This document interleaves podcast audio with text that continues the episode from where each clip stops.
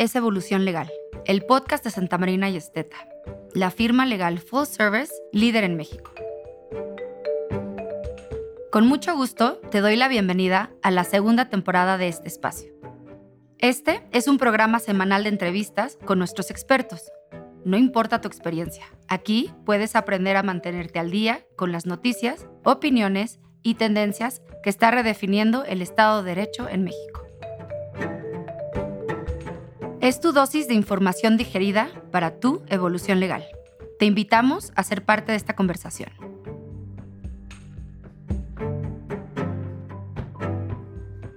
Lo que hacen los dispute boards es dotar a las partes en un proyecto de construcción de resolver una controversia sin detener el avance de la obra.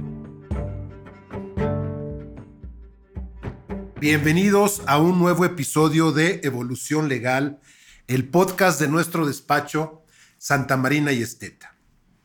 Y continuando con la serie muy interesante de episodios relacionados con los medios alternos de solución de controversias, en esta ocasión contamos con la presencia aquí en Ciudad de México de nuestros queridos Roberto Fernández del Valle. Bob, ¿cómo estás? Muy bien, ¿y tú, Juan? Bien, con el gusto de recibirte aquí. Víctor Barrera, ¿cómo estás, Víctor? Muy bien, Juan Carlos, feliz de estar aquí de nuevo. Igualmente felices de recibirte. Y desde la Sultana del Norte, la ciudad de Monterrey, nuestro muy querido Carlos Brem. Carlos, ¿cómo estás? Hola, Juan, Roberto, Víctor, saludos a todos. Igualmente. Bueno, pues entiendo yo, queridos colegas, que en esta ocasión vamos a continuar, ya lo platicábamos, con el tema de los MASC, los medios alternos de solución de controversias. Y comenzando por, ya ustedes nos irán metiendo en materia, lo que se conoce en idioma inglés como los dispute boards o paneles de resolución de diferencias, ¿no? Y el tema del peritaje. Y ojalá nos dé hacia el final del episodio un espacio para poder hablar de esto que se conoce como las cláusulas escalonadas. No sé quién de ustedes quisiera comenzar. Bob, quizá. Con mucho gusto, Juan. Empezaría diciendo que los paneles de resolución de disputas o dispute boards, así conocidos en inglés y así más conocidos en el medio y el peritaje, son un par de medios alternos de solución de controversias que no encuentran una regulación exprofeso o específica dentro de la legislación mexicana. No los vas a encontrar ni en un código de procedimientos, ni en algún eh, reglamento expedido por nuestras autoridades. Sin embargo, eh, existen organismos como ICC, la Cámara de Comercio Internacional, que sí contempla reglamentos.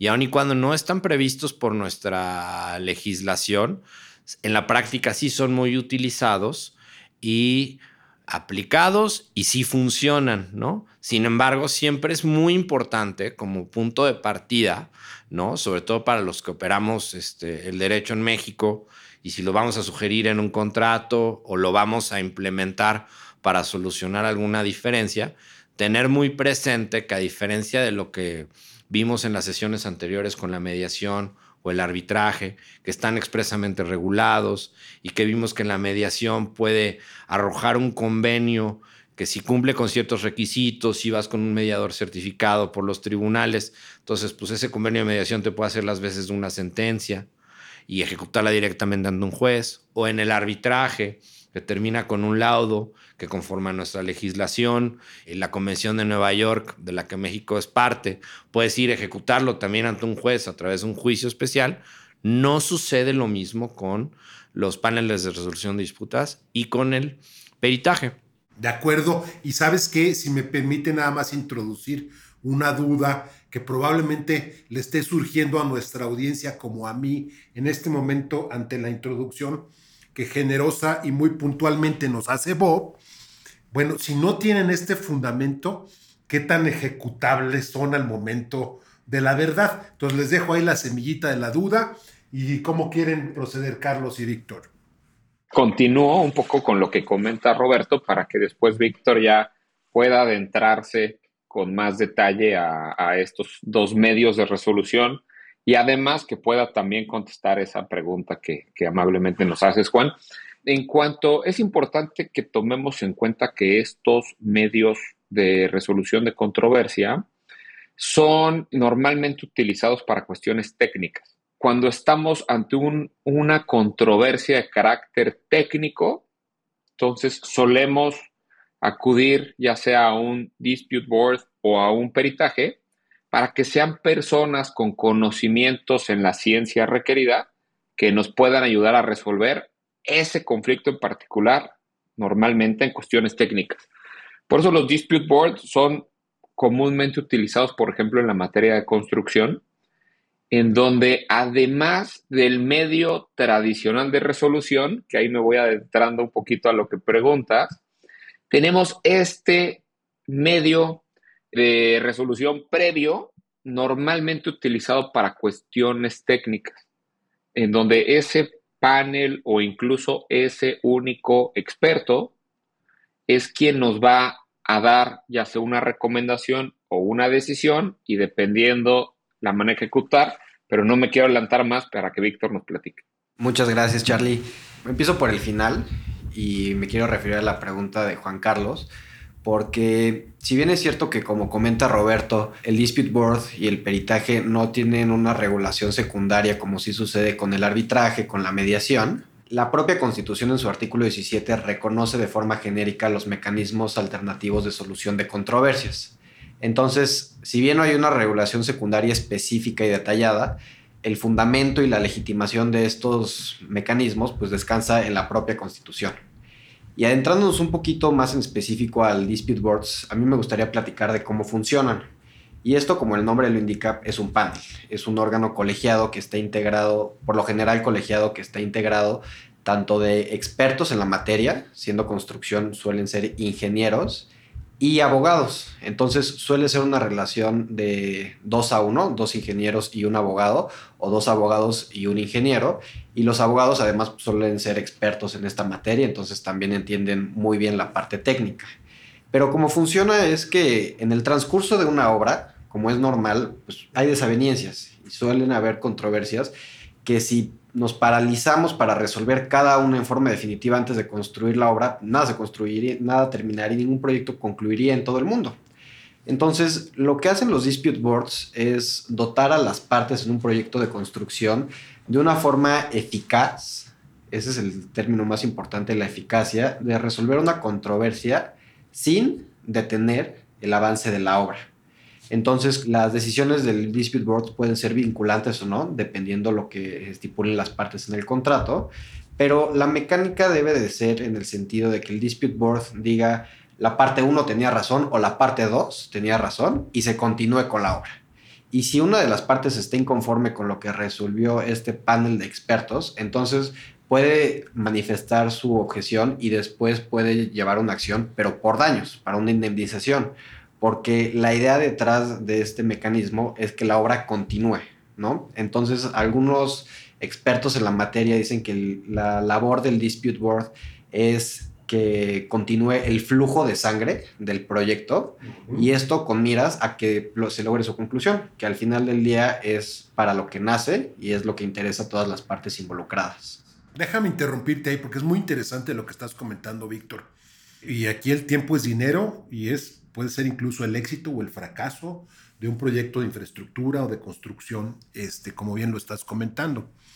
Y normalmente cuando se planean desde el punto de vista técnico estos proyectos, sobre todo proyectos complejos, de alguna manera se identifican fases icónicas dentro de la obra, cuya no realización es tan importante para la obra en su conjunto que si no se concluye no se puede seguir adelante en la obra. Entonces, para este tipo de milestones o iconos o fases fundamentales del proyecto, resultaría, quiero pensar, de suma relevancia que el actuar de estos paneles fuera muy eficiente en tiempo, porque podría considerar de lo contrario un retraso muy representativo para la obra. Fíjense que esto es muy interesante y muy bonito el tema que estamos platicando, porque ahora yo del otro lado de la mesa, no litigante como ustedes, sino de alguna manera mi especialidad estando del lado del financiamiento de los proyectos, muy frecuentemente en proyectos particularmente complejos, ustedes saben que siempre en la vida de un proyecto, la etapa de mayor riesgo financiero es precisamente la etapa de construcción, donde las cosas pueden desacomodarse y salir mal. Y es sumamente frecuente en cualquier proyecto en el mundo que haya retrasos, que haya ajustes, que haya recálculos en el camino y en la vida de la obra de construcción, justamente lo que ustedes están mencionando. Desde el punto de vista del financiador del proyecto, si no hay confianza al 100% en el supervisor o en el director de obra que tiene el sponsor del proyecto contratado, es muy frecuente también que los financiadores tengan a su sus propios ojos y oídos en la obra vía la contratación de un supervisor para beneficio del financiador. Entonces aquí podría pensarse incluso en una conjugación de que fuera una de estas dos personas, que uno, son peritos en la materia, dos, están permanentemente vigilando esa obra en particular y tres, tienen la confianza de las partes involucradas, quienes probablemente formen parte de estos paneles para el caso que tenga que activarse algún tema de solución de disputa, ¿correcto? Sí, y mira, siempre es viable, quizá a veces no sea recomendable que tengan una doble cachucha, pero por costos o el tipo del proyecto, si alguien es muy especializado, y lo conoce mejor, sea lo más conveniente, ¿no? Y pues al final del día tú, haces, tú puedes hacer tu panel de resolución de disputas como un traje a la medida. Unos simplemente emiten recomendaciones que no son obligatorias para las partes, aun y cuando si no las sigues a la larga y si llega a haber un pleito, pues tendrás la consecuencia de no haber acatado una recomendación. Si al pasar de los años resulta que por no haber acatado esa recomendación, tú provocas un daño al proyecto, hay una responsabilidad entonces adicional. pues igual no es obligatorio, pero sí tiene relevancia. Y hay otros este, paneles de resolución de disputa que se llaman, que, que adjudican, ¿no? Que dicen, oye, esta es una decisión que debes acatar. No observarla, pues también tiene consecuencias. Normalmente prevés hay una penas este, y evidentemente pues genera precedentes el día de mañana si se provocan daños y perjuicios, ¿no? Entonces, el que tengan o no doble cachucha, pues también es una cuestión que pueden decidir perfectamente las partes, qué es lo más conveniente, ¿no? De acuerdo. Pues muy interesante el tema de los, los paneles de solución de disputas. No sé si quisieran, estamos entrando a la segunda parte del episodio, que comenzáramos a hablar del tema del peritaje. Con gusto. Ahorita le cederé la palabra a Carlos para que si quiere desarrollarlo. Yo nada más como antecedente, no estamos hablando del peritaje como el desahogo de una prueba pericial Correcto. en un juicio o en un arbitraje, sino como el acudir a un experto técnico para que te resuelva una cuestión antes de que acabes en, una, en un juicio o en un arbitraje. Y ahí el perito, experto o perito, sinónimos para efectos de esta charla, no necesita ser un perito autorizado por el Tribunal Superior del lugar en cuestión. Es una cuestión más flexible acá. ¿no? Exactamente, sí. Más Al no ser un tema probatorio. Es correcto. De acuerdo. Y pues adelante, Carlos, por favor. Déjenme sumar en cuanto también los dispute boards y el tema de los peritajes.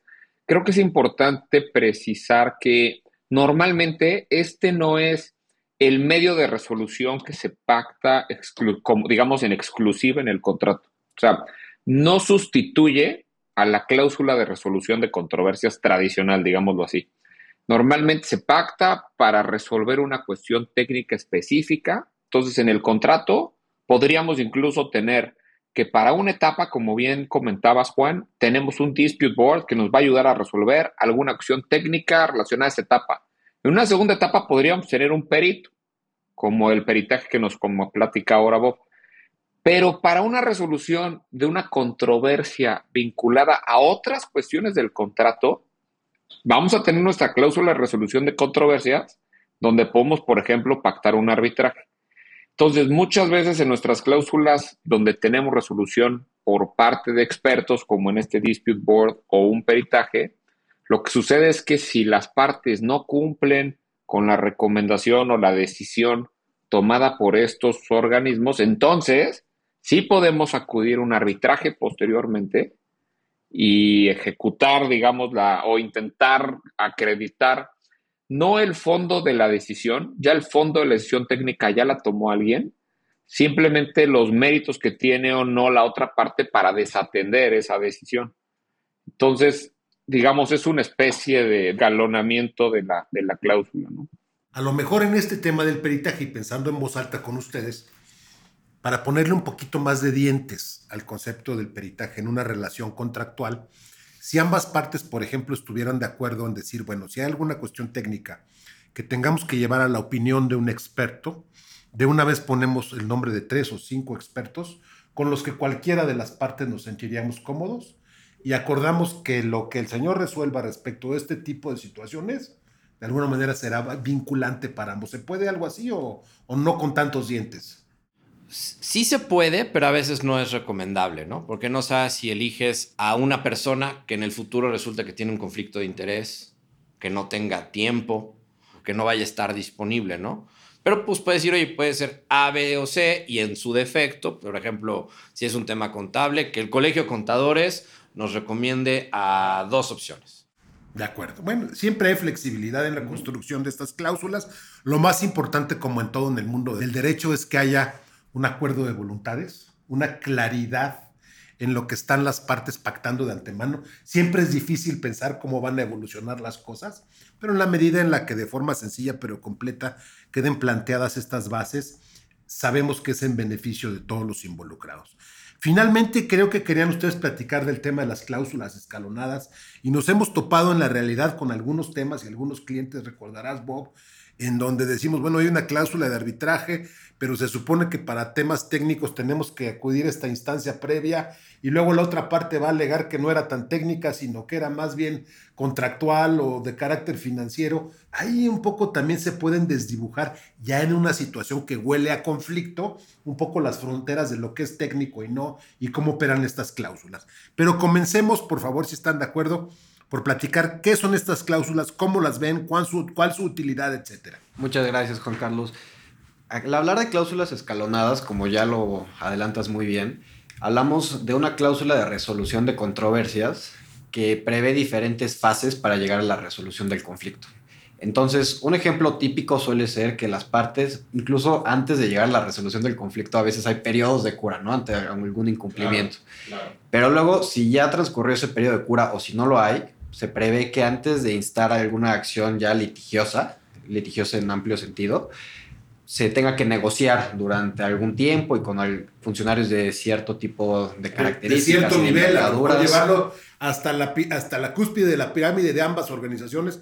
Los CEOs o los directores o los directores legales van a tener X número de días para negociar y si no se llega a un arreglo, seguimos progresando. Exacto, y ese seguimos progresando se puede traducir en diferentes cosas. Se puede traducir en, si no logramos arreglarnos por las buenas, entonces ya la parte que quiera instar alguna acción está en posibilidad de hacerlo directamente, pero también se puede agregar un ingrediente adicional que ahí es donde se vuelve interesante y decir, bueno, si no logramos negociar tú y yo de buena fe, vamos a mediar que la mediación lo vimos en el primer capítulo de esta serie, es, la mediación no es otra cosa que una negociación asistida. Entonces, primero negociamos tú y yo, luego negociamos con ayuda del mediador que es un experto. Y ya si todo eso no funcionó, entonces se resolverá de una forma litigiosa, sea en cortes o sea en arbitraje. Entonces, eso es lo, a lo que nos referimos en términos generales cuando hablamos de una cláusula escalonada y aquí cedo la palabra a Roberto o a Carlos para que si quieren abordar las, las bondades o, consideraciones que hay que tomar en cuenta al momento de preverlas. Gracias, Víctor. Pues bueno, consideraciones que debemos de tomar en cuenta al momento de prever estas cláusulas es que cuando tenemos pactada una cláusula escalonada, entonces tenemos que agotar esa fase o esas fases previas antes de acudir a un procedimiento de resolución, un litigio un arbitraje. Hay que analizar muy bien cuándo se incluyen y cuándo no, dependiendo lo que tu cliente, el interés de tu cliente en ese eh, acto o negocio en específico, es que es conveniente o no tenerlas. Algunas veces es muy conveniente porque como bien comentas Juan, te puede obligar a las partes a que haya negociaciones incluso de sus más altos directivos para resolver una controversia, evitar un conflicto futuro, ganar tiempo, evitar costos, etc. Pero por otras, hay muchas ocasiones que la naturaleza del negocio hace que la necesidad de resolver conflictos inmediato entonces, tener una cláusula escalonada de esta naturaleza probablemente te pueda alargar las cuestiones en el tiempo y lo cual puede no ser benéfico para, el negocio. Entonces, primero, creo que esa parte es muy importante para nuestros colegas como tú, Juan, que preparan este tipo de contratos, que tengamos muy en cuenta cuándo es conveniente pactar una cláusula escalonada, cuándo no. Ahí eh, tenemos la ventaja muchas veces de trabajar nosotros los litigantes junto con ustedes en esa preparación de clausulados, porque a veces se nos hace fácil decir, pues siempre haya una, una etapa previa, ¿no? O por el contrario, eso no sirve. Y no es cierto, no todo es blanco y negro. Y la siguiente parte dejo a Bob que nos, que nos platique un poquito. Pues yo agregaría lo que dice Carlos, que sí, las cláusulas escalonadas que contemplan distintos medios alternos de solución de controversias pueden sonar muy sexys y tener algo sofisticado y bien elaborado. Puede que suene muy atractivo, ¿no? Pero a veces no es lo mejor. Si tú tienes un contrato de crédito o de arrendamiento y eres el arrendador, Tú no quieres tener que agotar nada cuando te deben dinero o lo que necesitas es sacar es, Hay una obligación de pago, se plazo y hay que pagar, punto. Salvo alguna honrosa excepción eh, que siempre se puede analizar, pero tú ahí lo que quieres es tener la disposición de poder acudir a la instancia judicial o al arbitraje cuanto antes. Entonces no quieres tener una cláusula escalonada que te obliga o a un periodo de negociación o mediación previo a poder iniciar acciones, ¿no? si te den dinero, lo que quieres es ir a atacar el dinero cuanto antes, y no que mañana te salgan con que, uy, pues tu juicio tiene que ir para atrás porque no agotaste una, una mediación que a quién se le ocurrió cuando lo que tú necesitas es recuperar varios millones. Déjame irme al absurdo. Es como si en un pagaré, que nomás lo único que habla es una obligación de pago, le pusiéramos ahí que hay que escalonar antes de presentarlo. Entonces, Imagínate nada más que cuando se pone se tiene por no puesta o, incluso pudiera alterar la validez del propio documento como título valor. Yo quiero agradecerles de manera muy sentida a los tres, porque es esta, entiendo yo, de esta fase de medios alternos de solución de controversias, la última entrega de los episodios que hemos preparado. La verdad es que creo que resultan de sumo interés para nuestra audiencia yo me llevaría a manera de reflexión si se vale incluir estos mecanismos y estas cláusulas pero siempre, siempre, siempre, queridos escuchas, queridos abogados, colegas transaccionales, de la mano de los abogados litigantes, habiendo revisado cuál es el objeto primordial del contrato, cuáles son las partes involucradas y a qué se está obligando cada una y de qué lado de la ecuación estamos, para tratar de tener cláusulas lo más claras y ad hoc al negocio subyacente que se pueda y evitar situaciones como a veces nos hemos encontrado, Bob, de cláusulas que no redactamos en este despacho, no puedo ser bonito y perfecto, hay otras opciones allá afuera, y nos tropezamos con algunas cuestiones poco claras de las cláusulas y que irremediablemente derivan en mayor inversión de tiempo, de esfuerzo y de dinero a cargo de nuestros clientes. Nuevamente, muchas gracias, Roberto, Víctor y Carlos, tú este último desde la ciudad de Monterrey y a nuestra audiencia por su atención. Muchas gracias y como de costumbre, hasta la próxima.